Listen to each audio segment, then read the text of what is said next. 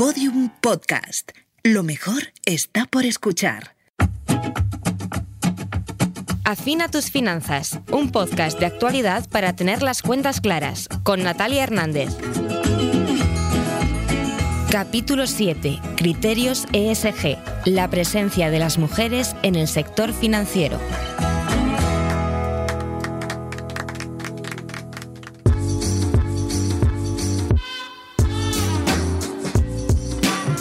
La tasa mundial de empleo de las mujeres es de un 43% frente al casi 68% de hombres, según los últimos datos del Banco Mundial. Si tenemos en cuenta que representamos a la mitad de la población, estos números indican que solo una cuarta parte de las mujeres de todo el mundo tienen un puesto de trabajo. Es innegable que la sociedad ha avanzado de forma significativa en cuestiones de género. Sin embargo, aún no se ha conseguido la plena incorporación de las mujeres al mercado laboral, tanto por los techos de cristal que siguen presentes en la vida de muchas y sobre todo por las dificultades de conciliación entre la vida laboral y personal. Si analizamos la situación de nuestro país, la incorporación de las mujeres al sector financiero es un factor de competitividad, como concluyó un informe del Orfin publicado el año pasado, por lo que es necesario seguir avanzando en la paridad. Para actualizar las cifras, exponer la situación de las mujeres en el sector financiero y plantear soluciones a las distintas brechas de género, hemos invitado hoy a Mónica Melle, profesora de Economía Financiera en la Universidad Complutense de Madrid, Eva Ballester, consejera, doctora en Finanzas y profesora de IE Business School, y Marta Charri, directora general de N26 para España y Portugal. Un verdadero placer que estéis con nosotros. Buenos días. Buenos días, el placer es nuestro. Gracias. La diversidad de género suma talento y competitividad a las empresas. La CNMV recomienda que las consejeras representen al menos un 40% del total de miembros no más tarde de 2022. Pero los datos nos dicen que no va a ser así. Nos quedamos en el 34,2%. ¿En qué se ha fallado, Mónica? Bueno, yo creo que se ha avanzado bastante ¿no? en este ámbito de los consejos de administración, precisamente porque ha habido una norma y también porque Europa lo está impulsando mucho. Pero no hemos llegado todavía a ese nivel, pero bueno, yo creo que el avance ha sido importante. Eh, yo creo que es muy bueno que haya leyes que promuevan esta igualdad y esta incorporación y luego también tenemos que hacer una evaluación y un seguimiento de las leyes, porque muchas veces las leyes, pues si no se siguen, no se cumplen. con la ley no se consigue todo. Pero yo creo que precisamente en el ámbito de consejos de administración es donde más se ha avanzado en igualdad, precisamente por la ley. Porque luego, efectivamente, en los puestos directivos eh, ya la cosa es distinta, porque no ha habido una ley. Entonces ahí es, ha, costado más, cuesta más el que se incorporen las mujeres. Y bueno, pues yo creo que lo que falla básicamente es pues la cultura eh, que tenemos eh, todavía en la sociedad que dificulta mucho pues la igualdad efectiva entre hombres y mujeres. Y eso tiene que ver muchas veces con, con tareas de cuidados que eh, mayormente asumen las mujeres y que no hay esa corresponsabilidad y que eso impide a muchas mujeres pues promocionar en las empresas y llegar a lo más alto. Entonces hay este problema, más otro problema que a mí me parece muy importante, que es eh, los estereotipos y roles que eh, la sociedad también inculca en las niñas y los niños desde que son pequeñitos, que también dificulta y que genera lo que, lo que se viene llamando el síndrome, el síndrome de la impostora, que las mujeres pues desde bien pequeñas hay estudios que demuestran que sienten que no están capacitadas para asumir eh, responsabilidades ni para progresar y piensan que esas tareas son más propias de los niños y eso ha sido porque ha habido una socialización diferenciada desde pequeños y de alguna manera, eh, probablemente inconsciente, pues a través de los medios de comunicación, la propia familia, el colegio, los compañeros, todo, pues se ha inculcado a la niña pues que su labor es más la vida privada, como antiguamente, o los cuidados, o tener hijos todavía, y eh, bueno, podrá trabajar, pero llegar a ser algo importante está más eh, relegado para los niños. Entonces aquí hace falta un cambio cultural importante que bueno, eh, tiene que ver con la educación y yo creo que además tiene que ser desde las etapas muy tempranas, porque efectivamente es ahí cuando ya se genera esta conciencia y luego es muy difícil, ¿no? Porque por ejemplo, no me estoy extendiendo mucho, pero por ejemplo, las carreras STEM, pues claro, ahora hay un problema, porque las niñas no, no acuden a estas carreras. Solo el 12% de los matriculados en informática son mujeres, el 12% cuando estamos en la economía digital y la economía 4.0 y, y, van a ser los empleos de mayor remuneración y los empleos del futuro. Entonces, si solo hay el 12%, pero pasa lo mismo en ingenierías o incluso en matemáticas o en física. Entonces, eh, ¿por qué van a esas carreras más los niños que las niñas? Bueno, pues porque de alguna manera mm, se les, se les ha dirigido, porque, porque eh, cuando son pequeñitas y pequeñitos no tienen esta diferenciación, ¿no? Entonces, quiero decir que, hay que hacer eh, hincapié en esas etapas tempranas para que a una niña pues se le promueva a lo que ella quiera y se le dé confianza en que puede llegar a donde ella quiera, eh, igual que un niño. Bueno, ha planteado Mónica todos los temas que tenemos para la tertulia, así que vamos a ir punto por punto porque son realmente interesantes. Eva y, em, Marta estaban asintiendo. Em, si volvemos a ese dato de la CNMV, como decía eh, Mónica, nos hemos quedado a las puertas de, conseguirlo. Em, ¿Qué es lo que ha fallado este primer diagnóstico? Y luego sí que vamos a esa parte cultural y de educación que nos, eh, que nos adelantaba Mónica. Pues mira, yo diría que, el, principal, uno de los principales problemas, que más, bueno, más bien es un desafío, es que eh, es la propia presencia de mujeres en los comités ejecutivos y en los núcleos de poder de las empresas. Entonces, para llegar realmente a estadios más elevados, pues tendríamos que tener una cantera potente de mujeres eh, que estuvieran en comités de ejecutivos, ¿no? Que tuvieran, pues que estuvieran a cargo de cuenta de resultados, e, etcétera. Y esto es difícil de encontrar porque precisamente un poco por lo que ha estado básicamente eh, comentando Mónica. Y es una cosa mm, que, se tiene que trabajar en ello, en dar, eh, visibilizar casos de éxito de mujeres, de alguna manera para que se vea que, para que se pueda ver que hay referentes. Em, y luego también otra otra temática, tampoco por extenderme por un poco, porque pues hay muchos temas de los que vamos a tener que, profundizar, pero con este, sobre este dato también, yo quería decir que mm, he leído bastante y, he tenido esta sensación de que mm, hay pocas mujeres a las que se les deje realmente llegar a los estadios eh, y a los núcleos de poder de las compañías. Y, cuando se les deja eh, llegar, en muchas ocasiones eh, estamos ante un acantilado de cristal, es decir, cuando son misiones prácticamente imposibles, es como que los hombres entonces ceden esa cuota de poder a ver si... Entonces, acantilado de cristal. Acantilado de cristal es un concepto después del techo de cristal, pero bueno, que realmente hay que leerlo todo con perspectiva y, todo contextualizarlo, pero bueno, mm, Mm, hay casos ¿no? de que realmente a las mujeres se les cede esa cuota de poder ya cuando son eh, casos muy complejos, en empresas que están casi quebradas. Como una última opción. Una última opción, ¿no? Entonces, bueno, yo creo que mm, desde eh, las cosas están afortunadamente cambiando. Creo que eh, países, por ejemplo, Noruega fue el país pionero, pero luego pues le ha seguido otros referentes europeos como Francia, Italia, Bélgica o Alemania, ¿no? Y luego a medida que se van em, poniendo en marcha códigos que siguen el principio de cumplir y de explicar, pues entonces, claro, eh, el talento aflora por sí mismo. Está claro que el 50% del talento es femenino y cómo vas a eh, explicar que no coges a una mujer teniendo todo lo que se requiere para estar en los núcleos de poder de las mm. compañías, ¿no? Entonces yo creo que esto está afortunadamente cambiando y, y también creo que tenemos una aliada muy importante con la tecnología.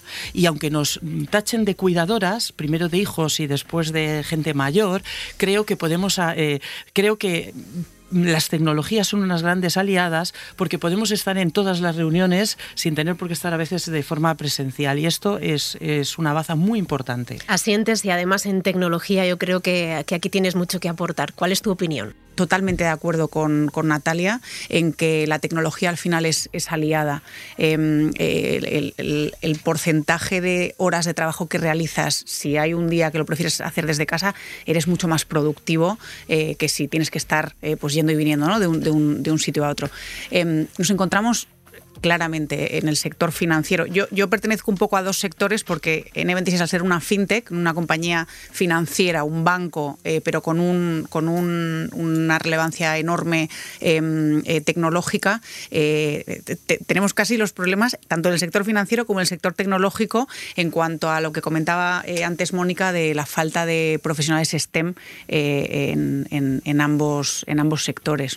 Em, y sin duda os diría que mi gran mensaje es eh, la necesidad de referentes, de referentes que precisamente trata de lo que tú adelantabas antes, de al pasar de ese 54% más eh, mujeres que hombres en, puestos de trabajo al comienzo, o sea, según el entry level, ¿no? que llaman los americanos, según salen de la carrera, hay un 54% de mujeres. A medida que avanzan en esa, en esa escalera de poder, eh, pues llega, llega a un 16, ¿no? ¿Por qué? Pues ahora lo vamos, lo vamos profundizando, em, pero creo que tener referentes, ver a alguien que ha hecho ese, ese mismo trabajo, esa, esa, misma carrera, creo que ayuda un montón a, las jóvenes que vienen por detrás. Bueno, vosotras sois referentes, así que esperamos que sirva, pero mm, estamos en este capítulo abordando la situación de las mujeres en el sector financiero. Eh, ¿Qué evaluación haríais de los progresos que, que hemos dado las mujeres en este ámbito, en este sentido? Bueno, yo lo que ha comentado también Eva en relación con el tema de que se llama paredes de cristal, todo es de cristal, techos de cristal, acantilado de cristal, paredes de cristal en cuanto a, los, a las áreas. Esto condiciona mucho efectivamente el acceso a puestos ejecutivos en consejos de administración, porque claro, las mujeres eh, están más en áreas de apoyo y no en áreas más estratégicas, que son las que dan más paso a esos niveles en el ámbito financiero también, claro. Entonces, bueno, este es un, primer, un primer problema que efectivamente lo comentaba ella. Y, antes de pasar a lo que me comentabas, también sí, sí me gustaría hacer referencia al, nivel de exigencia que también se ponen las mujeres, ¿no? O sea, que realmente, eh, por eso, cuando las mujeres llegan a los puestos de responsabilidad, pues eh, está demostrado que eh, bueno, pues tienen un nivel de capacitación y un nivel profesional muchas veces más elevado que los hombres, ¿no? Y, se les, porque se les cuestiona mucho todo y se les mira mucho. Entonces, eh, las, las, mujeres que llegan, la verdad es que bueno, pues dan mucho la talla, porque además en el momento en el que fallan, la crítica es feroz. O sea, crítica que no se haría a un hombre eh, bueno, una mujer que está ahí mm, realmente lo tiene todo muchísimo más difícil. O sea, la verdad es que es una carrera de obstáculos con muchas piedras en el camino. Y bueno, yo no sé si eso también al final hace que se mejore, ¿no? Porque claro, al final tanto obstáculo uno pues tiene que esforzarse en mayor medida, ¿no? Entonces, bueno, yo creo que en la universidad se demuestra que son los mejores resultados de expedientes las mujeres. Ahora mismo hay más mujeres que hombres, pero encima son las que mejor cualificación tienen, mejores resultados académicos con diferencia y efectivamente luego vemos que en el escalafón pues todavía no se llega, ¿no? Y bueno, yo creo que, que vamos muy despacio, o sea, a mí esto que se dice, no, es que es cuestión de tiempo. Entonces, eh, no es cuestión de tiempo, porque claro, esto efectivamente al principio eh, las mujeres no estaban incorporadas eh, a la universidad. Y es verdad que, bueno, hace 60 años pues, pues la mujer no tenía ese acceso, pero hoy en día no. Y, pero es que llevamos más de 30 años con, mujer, con más mujeres que hombres en, en la universidad. Entonces, claro, cuando dicen, no, esto es una cuestión de tiempo, no. Esto es un problema de cesión de poder de los hombres hacia las mujeres y es muy difícil ceder poder. O sea, es, es, casi, yo diría, imposible, porque, claro, ¿por qué vas a ceder poder? Entonces, ahí ese es el problema. Lo que pasa que yo creo, como, como decías entonces, la legislación en ese sentido ayuda, a reducir el Sí, ayuda. Por ejemplo, también ha ayudado mucho un tema, porque incide mucho el tema de la, de la conciliación, que también lo, lo, habíamos planteado, ¿no? Entonces, por ejemplo, el que los permisos de paternidad ahora pues eh, también lo tengan que asumir los hombres y sea eh, por un mismo tiempo y, obligatorio, eso es muy bueno, porque claro, el hecho de que una mujer vaya a una entrevista de trabajo y le preguntan, le pregunten eh, si va a tener hijos, todavía es habitual. Cuando a un hombre no se lo preguntan. porque a un hombre no le preguntan si va a tener hijos? O si los tiene. O si los tiene, claro. Y eso es porque se entiende que el cuidado de los hijos, y si hay que ir al médico con el niño, va a ser la mujer y no tiene por qué ser así. Y ese es un problema, porque eso interfiere, o sea, eh, perjudica mucho a esa promoción y a, esa propia inserción laboral. Pero claro, esto, eh, bueno, pues en la medida en la que esas tareas vayan siendo compartidas, porque efectivamente el tema de dar a luz es un tema de la mujer, pero una vez que se da a luz, todas las tareas de cuidado de los bebés y de los hijos, pues deben ser compartidas y deben dedicar el mismo tiempo. A esas tareas. Y eso todavía no es así. Marta, tú trabajas en el sector financiero, ¿también se observa este tipo, este tipo de cosas? Sí, totalmente. Em, eh, el sector financiero tradicionalmente ha tenido una presencia masculina mucho mayor que la femenina. Eh, hay, un estudio de, Oliver Wyman que habla sobre un 22% de, de, mujeres solamente en, el, en comités ejecutivos a nivel internacional y un 20% en España. Como adelantaba eh, Mónica, ha habido un avance importante y poco a poco los números eh, mejoran, es decir, si ahora si miramos los números de ese entry level del 54% y esa cantidad de mujeres en puestos de liderazgo en el sector financiero y en el resto, mm, con respecto a cinco años, los, números sin duda han avanzado, o sea que progresamos, avanzamos eh, adecuadamente. La, pregunta es si de, si de forma suficiente, ¿no? Si deberíamos a lo mejor avanzar más. Está demostrado que es un factor de competitividad para la empresa. Entonces, ¿por qué, Eva, tú que eres además consejera, por qué no se, no se potencia todavía más para reducir esos tiempos de los que nos hablaba Mónica? Yo creo que hay, muchos, hay muchos temas, o sea, dentro de esta. Eh, lo primero de todo, y me vais a decir que, igual es un poco atrevido, nos tendríamos que plantear quién es nuestro compañero de viaje. Las mujeres, me refiero, cuando quieres hacer una vida, eh, cuando quieres tener una vida profesional, porque al final eh, la conciliación em, empieza en tu casa, la conciliación familiar, ¿no? Entonces es muy importante quién te acompaña eh, para, poder, eh, para poder hacer tu vida profesional. Tiene que haber una responsabilidad en el cuidado de los hijos, en el cuidado de la casa, en todo, ¿no? Entonces yo creo que, que esa conciliación ya mm, que tienes que intentar eh, llevar de partida es muy, es muy importante. Eso sería como un factor, ¿no? De intentar un poco analizar esos aspectos. No puede ser que cuando hay que fallar en el trabajo siempre tenga que ser la mujer. El marido mm, es como que su, su trabajo sea más importante. No lo dudamos, pero tiene que haber como un equilibrio Hablamos de sociedades que tienen que estar más equilibradas, todos estos aspectos, ¿no? Eso un primer, un primer punto. Eh, un segundo eh, punto, de, alguna manera, sería que, a ver, dentro de la carrera de obstáculos que mencionaba Mónica, que estoy totalmente de acuerdo, cualquier mujer que tal, sabemos lo que, lo que hay y lo que hemos tenido que, que luchar, también es verdad que hemos tenido mucha gente que nos ha tendido la mano, muchos hombres que nos han ayudado y muchas mujeres, también hay que decirlo, si no sería totalmente imposible, pero también hasta hace unos años podíamos hablar de, las teorías, perdonadme que estoy muy teórica, pero he leído mucho porque al final es un tema que, pues al verlo de alguna manera vivido, pues te, interesa.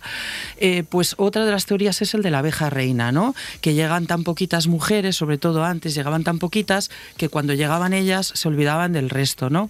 Y los hombres a lo mejor han sido más inteligentes y han creado núcleos de poder más sólidos, ¿no? Y cuando ellos llegaban al poder, pues se rodeaban un poco de, de, de compañeros y tal, y hacían núcleos de poder más, más sólidos. ¿no? Entonces, nosotras ese, ese punto lo hemos ido mejorando y creo que en ese sentido hay muchas formaciones y muchas charlas para empoderarnos, para enseñarnos que podemos hacerlo, que podemos lograrlo y para ayudar a relacionarnos hacer lo que se le llama el networking, que no es que sea una palabra que, pero al final decir, eh, interésate por compañeras que están intentando hacer lo mismo que tú, hablar de vuestras inquietudes, ayudaros, em, todos estos temas, ¿no? Yo creo que en este sentido, sobre todo en los últimos años, eh, ha sido bestial los avances y cómo nos estamos ayudando entre todas, decir, vamos a lograrlo, estamos cogiendo asertividad, confianza, nos estamos relacionando de una manera más positiva. Y las compañías, las empresas que decías, las empresas financieras, por ejemplo, han tomado este tema como un tema muy de importante, competitividad importante, porque efectivamente la diversidad,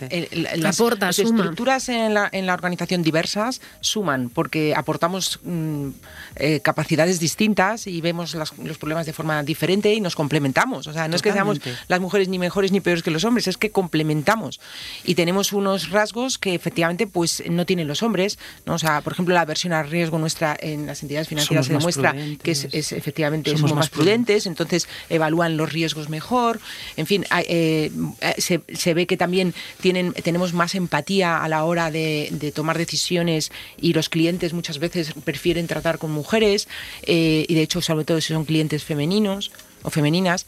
Eh, luego también, por ejemplo, se, se, reduce la, la, la, la, el, absentismo, el, absentismo, no me salía la palabra, absentismo laboral se reduce porque bueno, eh, se ponen reuniones de otro tipo, se miran los eh, horarios de otra manera. O sea, hay mejoras en las organizaciones evidentes y las entidades lo han visto como elemento clave. Entonces, ¿qué están haciendo? Bueno, pues están fomentando efectivamente estas redes de networking o de, o de mentorazgo que las, eh, las directivas o las, o las mujeres que están en puestos de mayor responsabilidad un poco patrocinen a las jóvenes y ayuden a las jóvenes para que sigan ascendiendo en la compañía. Eso se está poniendo en marcha. Y luego otro tema muy importante, que se toma esto como algo eh, estratégico y se incorpora como objetivo a nivel más elevado de la compañía.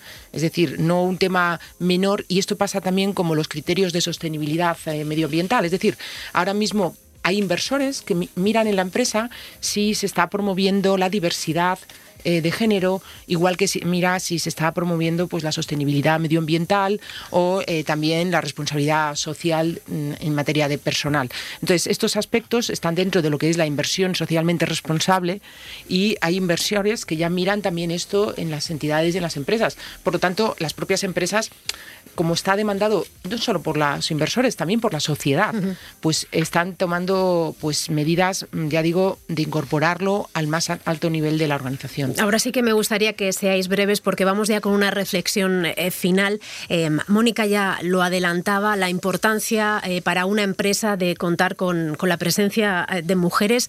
¿Qué puede suponer? Para la mujer, pero también para la economía y para esas propias compañías que se dé un, retroceso en materia de, igualdad.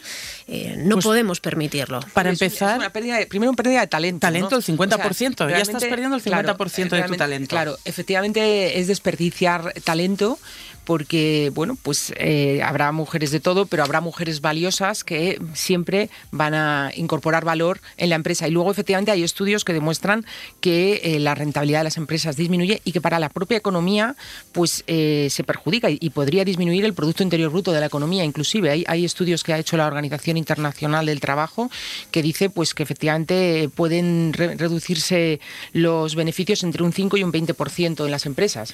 Te diría, Natalia, em, no sé si cambiar el mensaje a algún pelín más positivo, en vez de pensar eh, qué podría ocurrir sí, al revés, ¿no? ¿Qué podemos hacer para impulsar la diversidad? Y te diría cuatro puntos muy concretos. Uno, concienciar al final reducir los sesgos conscientes. Lo han tocado perfectamente eh, tanto Mónica como Eva. Dos, conectar. El network famoso es, es verdaderamente lo que te hace saber eh, y, llegar a esos núcleos de poder y ser uno más, una más en esos núcleos de poder. Tres, educar. La formación es fundamental en profesiones STEM, en profesiones del sector financiero, en, lo que haga falta y apoyar. Eh, al final promover procesos que sean en, los que haya paridad y, y afianzar ese ese, modelo de referentes que yo creo que ayuda un montón a los jóvenes. Eva, terminamos con tus palabras.